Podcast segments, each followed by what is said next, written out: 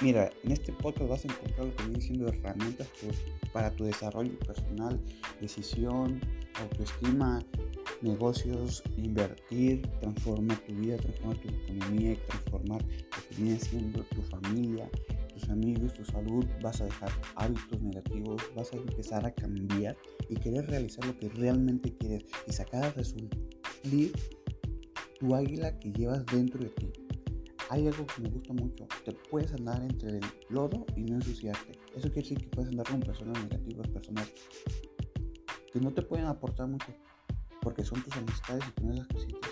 Pero puedes dejar de hacer hábitos que te afecten en tu vida y creces hacia adelante. Eso es lo que vas a encontrar en mi podcast.